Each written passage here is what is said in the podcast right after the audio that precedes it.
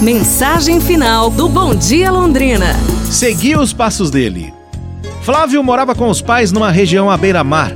A certa distância de sua casa havia um grande rochedo que se projetava sobre o mar.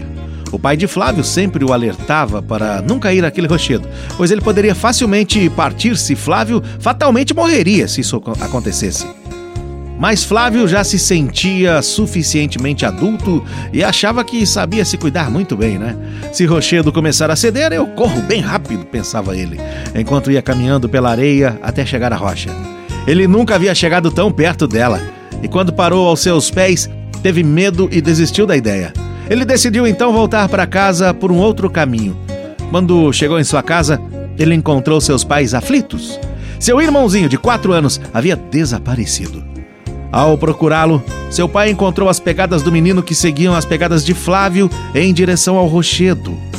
O coração de Flávio bateu forte, pensando que seu irmão já poderia estar morto por sua causa. Correndo, chegaram à rocha, onde encontraram, por sorte, o garotinho brincando com umas pedrinhas.